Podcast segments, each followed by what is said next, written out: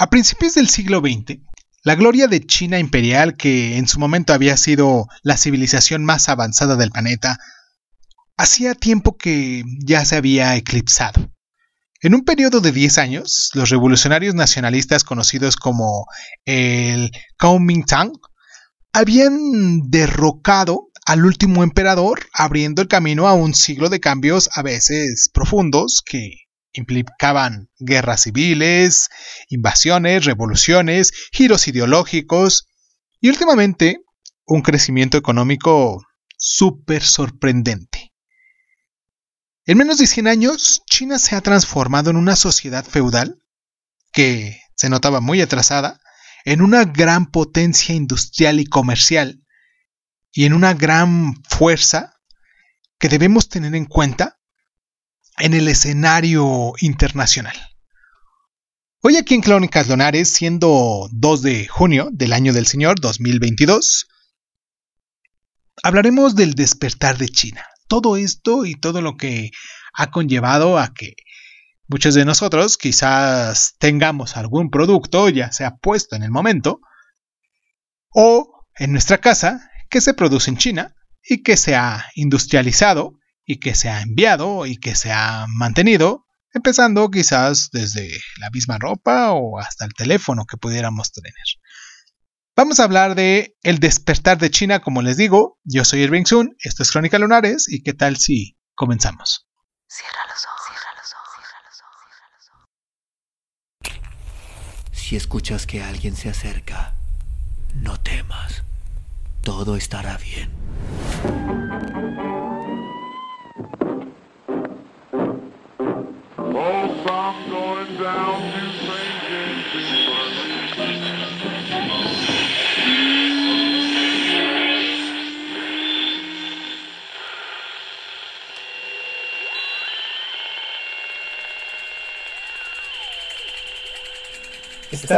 Estás escuchando, Crónica, Crónica, Crónica el lugar, donde, donde, tus oídos. Bienvenido. El líder de la revolución de 1911, Sun Yat-sen, murió en 1925 tras fracasar en el establecimiento de una nueva república en el norte de China, que seguía controlada por los señores de la guerra, ferozmente independiente. El sucesor de Sung, Xiang Kanshen, era más bien un militar y actuó contra los señores de la guerra mientras aplastaba una serie de revueltas urbanas impulsada por el Partido Comunista Chino que se había formado en 1921. Siguiendo la ortodoxia marxista, los comunistas creían que la revolución solo la podía realizar el proletariado urbano que, en la década de 1920, en China, esta clase solo comprendía una pequeña porción del total de la población. Hacia finales de la década de 1920, surgió una nueva figura en el liderazgo comunista. Se trataba de Mao Zedong, que desarrolló una estrategia revolucionaria basada en el enorme campesinado chino. En 1931 se formó la República Soviética China en la región montañosa de Shaanxi, que pronto se vio presionada por los ejércitos nacionalistas, lo que precipitó la larcha marca, la, larcha la larga marcha, perdón, en 1934 al 35, en la que los comunistas se retiraron unos 10.000 kilómetros hasta Yunnan, en el remoto noreste. Solo la mitad del ejército de los 100.000 hombres llegó a su destino. Pero durante el transcurso de la larga marcha, Mao se afianzó como el líder indiscutible de los comunistas. La guerra civil siguió hasta la invasión japonesa en 1937, cuando comunistas y nacionalistas formaron una alianza contra el enemigo común. Tras la derrota de Japón, en 1945, que continuó la guerra civil y el 1 de octubre de 1949, Mao declaró la República Popular China en Beijing. Chiang Kai-shek y lo que quedaba del ejército nacionalista se retiraron a la isla de Taiwán, donde establecieron la República de China, de la cual últimamente pues eh, se declara o no independiente, aceptada o no del gobierno chino y del cual también se han tenido muchísimos problemas. Vamos a hacer nuestra primera pausa aquí en el programa para recordarles a ustedes nuestras plataformas para que se pongan en contacto con nosotros, para que nos dejen sus mensajes, para que nos recomienden temas también para que podamos aquí hablar de ellos. Y pues nos encuentran como Crónica Lunares Zoom en Facebook, en Instagram, en YouTube. Nos pueden descargar en las principales, ya no voy a decir en la mayoría porque hay muchísimas, muchísimas plataformas, en las principales plataformas como es este de audio y de podcast, claro, como lo son eh, Spotify, Google Podcast, Apple Podcast y en eBooks, en Speaker, bueno, ustedes busquen así como Crónica Lunares de Zoom y pues si les salen, nos escuchan. Vamos a la pausa y regresamos.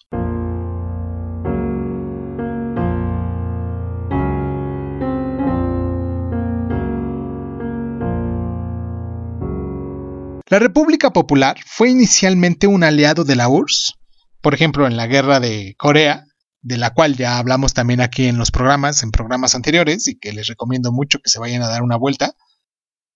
Fueron aliados, como decía, pero se distanciaron a finales de la década de 1950, convirtiendo la Guerra Fría en algo de tres bandas acentuada a principios de la década de 1970 cuando Estados Unidos y China se embarcaron en una política de acercamiento, mejorando sus relaciones con el objetivo de aislar a los soviéticos. En el interior, Mao condujo a China a través de una sucesión de grandes convulsiones, incluyendo el gran asalto adelante y la gran revolución cultural, que también ya hablamos aquí en el programa, en programas anteriores, la muerte de Mao en 1976 estuvo seguida por una lucha por el poder en el que los modernizadores como Deng Xiaoping consiguieron una cierta victoria, dando lugar al rechazo de la creencia de Mao en la revolución permanente.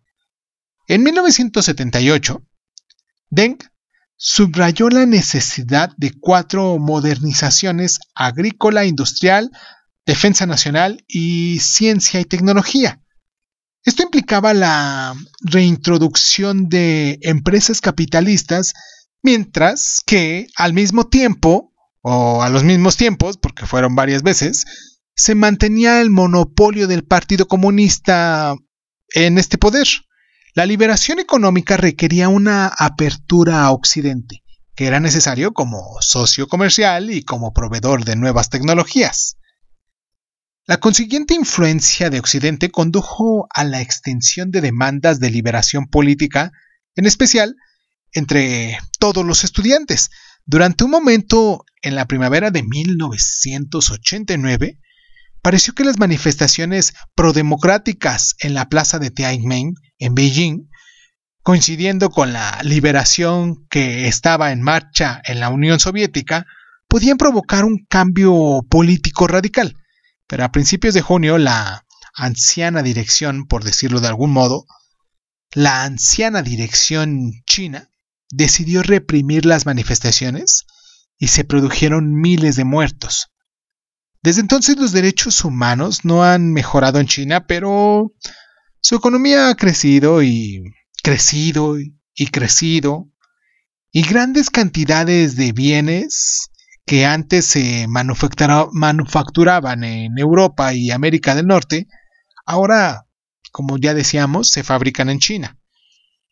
Una consecuencia de este crecimiento es que China, para obtener cada vez más recursos naturales para sus industrias y para satisfacer el número creciente de demandas de consumo de la población, ha establecido una presencia cada vez más notable en zonas como África, y muchos negocios occidentales están en parte en manos de empresarios chinos, que el gobierno chino es propietario de cientos de miles de millones de dólares de bonos del Tesoro de Estados Unidos.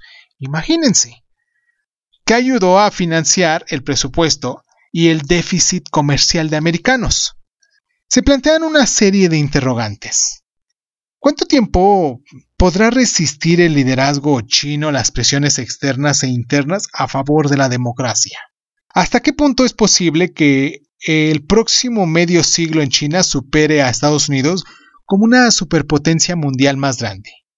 Y si lo hace, ¿estaremos dominados como una potencia extranjera con poco respeto hacia los derechos humanos? El auge de China no sería mmm, posible sin la globalización, pero la globalización es un proceso que se da en dos direcciones, de manera que es discutible cuánto tiempo el liderazgo nominalmente comunista en Beijing se podría seguir aferrando al monopolio del poder.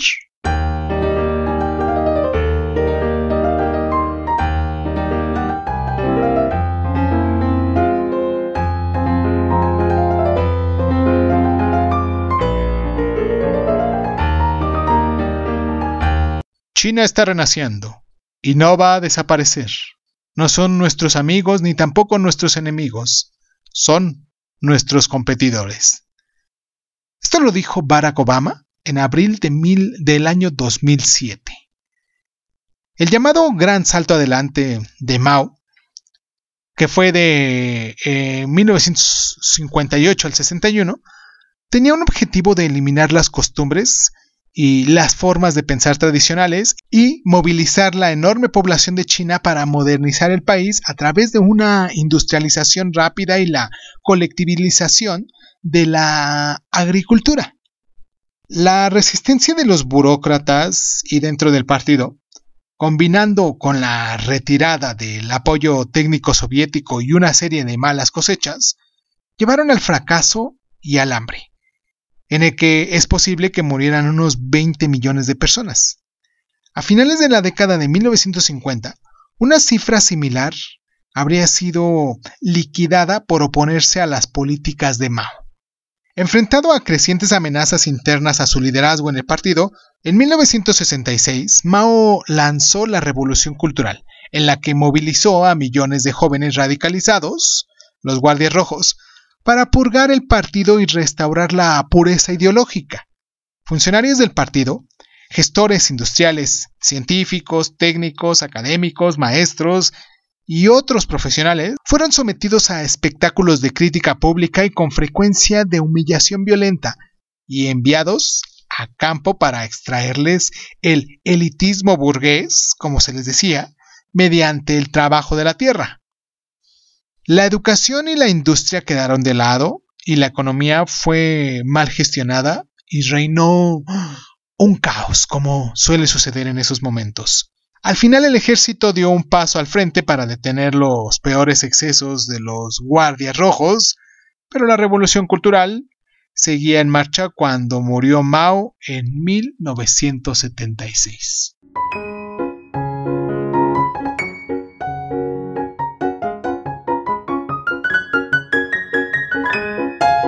Ningún país extranjero puede esperar que China sea su vasallo, ni puede esperar que China acepte nada que dañe los intereses de China. Deng Xiaoping, que dio su discurso en el decimosegundo Congreso Nacional del Partido Comunista Chino el primero de septiembre de 1982. En 1911 nace la Revolución Nacionalista dirigida por Sun Yat-sen eh, para el 21, 1921, fue la fundación del Partido Comunista Chino. Para el 22 fue que se presentó la anarquía en China al actuar sin control los señores de la guerra regionales. En 1925 fue el malestar en Shanghái y en todas las partes contra los tratados desiguales con las potencias occidentales, claro. Muere eh, Sun, Yat-sen y Xian Kanshen, con los comunistas, inicia una campaña contra los señores de la guerra. En 1927, los nacionalistas toman Nanking y Shanghái y Xian Kanshen se vuelve contra los comunistas aplastando una revuelta en Guangdong, lo que es actualmente Cantón, y provoca la guerra civil. En 1940 en 1931, perdón, mejor dicho, se establece la mm, República Soviética en China, en Jiangxi. La Manchuria china es ocupada por el ejército japonés, lo que también da una cierta revuelta. Y en 1934 al 35 fue la retirada comunista de la Marcha Larga, que se le llamó así. Para junio del 37 fue la invasión japonesa de China e inició la Segunda Guerra Chino-Japonesa. En abril del 46 se reinicia la guerra civil entre comunistas y nacionalistas. En octubre del 49 fue la proclamación de la República Popular China de Beijing. En el 50 fue en febrero China firma un tratado con la URSS. En octubre lo vuelve a firmar, pero ahora con Tibet. Y en noviembre China interviene en la guerra de Corea al lado de Corea del Norte. En el 53 fue el final de la guerra de Corea, como ya lo sabemos muchos. Del 58 al 61 se dio el gran salto adelante. En el 59 fue el aplastamiento de un levantamiento antichino en el Tíbet. Y para 1961, China denuncia a los líderes soviéticos como traidores revisionistas, formalizando la ruptura que se gestaba desde 1956. En el 64, China prueba su primera arma nuclear. En el 66, en agosto de ese año, Mao lanza la Revolución Cultural. En el 69, fueron los enfrentamientos fronterizos chino-soviéticos. Y ya para el 71, en septiembre, eh, Lin Biao muere en un accidente aéreo mientras huía a la URSS. En noviembre, la República Popular de China sustituye a la nacionalista República de China en el Consejo de Seguridad de las Naciones Unidas, como parte de la política de acercamiento que tuvieron con Nixon. En el 76 muere Mao, en septiembre del 76. En julio del 77, la banda de los cuatro es expulsada del partido al tomar control los moderados como Deng Xiaoping.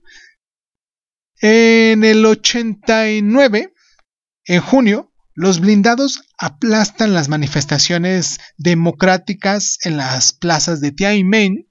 Y creo que con este tema del Tiananmen nos vamos a quedar porque más adelante les tengo un programa especial con este movimiento que se hizo y espero que nos puedan conseguir, nos puedan seguir todavía recuerden que va a terminar nuestra séptima temporada. Está, estamos a una semana de terminar porque la próxima semana tendremos nuestro último capítulo de, de este, eh, bueno, en esta parte de, de Love is Dice, que lo hacemos los jueves, y hablaremos de lo del 11 de septiembre, que es un hecho trascendental y que pues se ha modificado muchas formas, incluso eh, cómo abordamos un avión de las formas más sencillas, yéndonos ya a cosas particulares, ya no ni siquiera dimensionarlos a situaciones políticas globales, sino algo particular de cómo va uno a un aeropuerto y te dicen, a ver, eh, quítese los zapatos porque se los vamos a revisar y, detalles de ese modo que pues se hicieron a, raíz de, de, los atentados del 11 de septiembre. Y de lo de Tiananmen lo vamos a abordar más a fondo en un programa que tenemos preparado para la próxima temporada, la octava temporada que estamos ya preparando.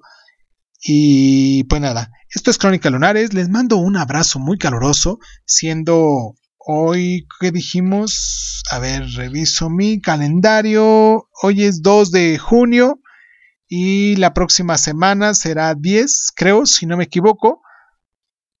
Y pues nada, los espero, les mando un abrazo a todas las personitas que se toman el tiempo para, para descargarnos. Los espero la próxima semana con lo del 11 de septiembre y todas sus consecuencias, terminando nuestra, nuestra temporada número 7 y empezando la 8 dentro de 15 días. Y, y pues ahora sí, muchísimas gracias. Yo soy Irving Sun, esto fue Crónica Lonares y muchísimas gracias, muchísimas gracias y pues muchísimas gracias por estar.